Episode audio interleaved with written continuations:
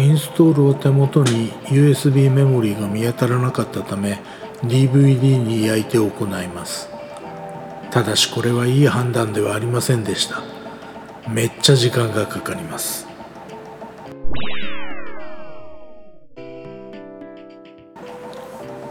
購入したトランスエンドのジェットドライブ500は新しい SSD 古い SSD を外付けにするケース。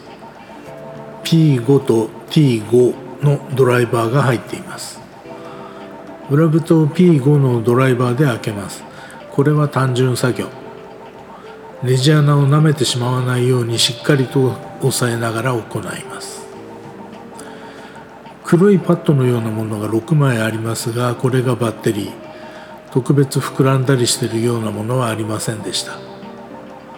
バッテリーのすぐ上に今回交換する SSD があります。新しい SSD も特別難しいことはありません。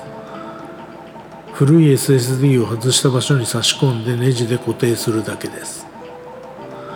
これで 64GB から 240GB にスケールアップすることになります。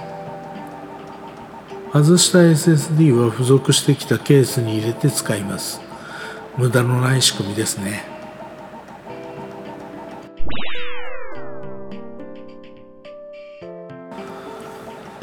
作業終了後に一旦裏蓋を閉じて動作確認。コマンド R を押したままにしてインターネットリカバリーモードに入ります。そこでディスクが正常に認識されているかエラーは出ていないかをチェックします。今回は問題なく認識してエラーもなくチェック終了しています。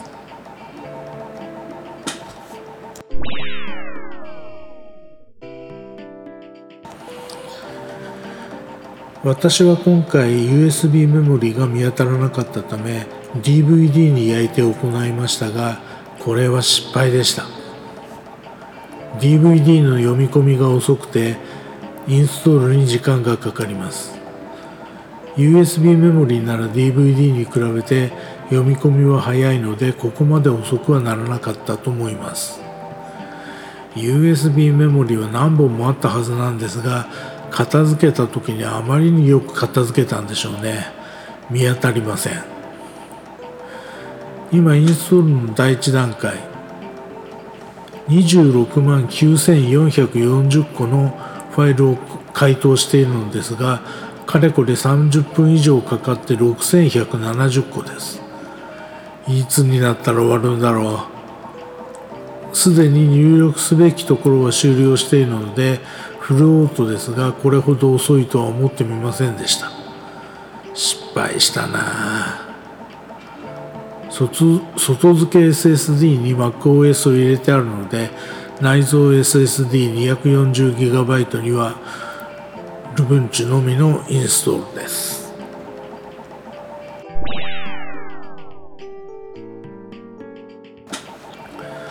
私はルブンチュをルブンチュと発音していましたが正確にはルブントゥだそうです。どうでもいいことですけどね。さてメモリー容量が 2GB と小さいことからルブンチュを選択したわけですが通常使用モードでは 512KB バイトもあればなんとかなるんだそうです。スワップは使うんでしょうけどね。インストールの過程でスワップのあるなしを選択する部分がありました。スワップなしにもできますがメモリー容量が小さく SSD が高速ですのでスワップありを選択します。逆にメモリーが比較的あってハードディスクなどにインストールする場合はスワップなしを選択するのも一つかなと思います。ああ時間かかるな。とりあえずほったらかしにしておきます。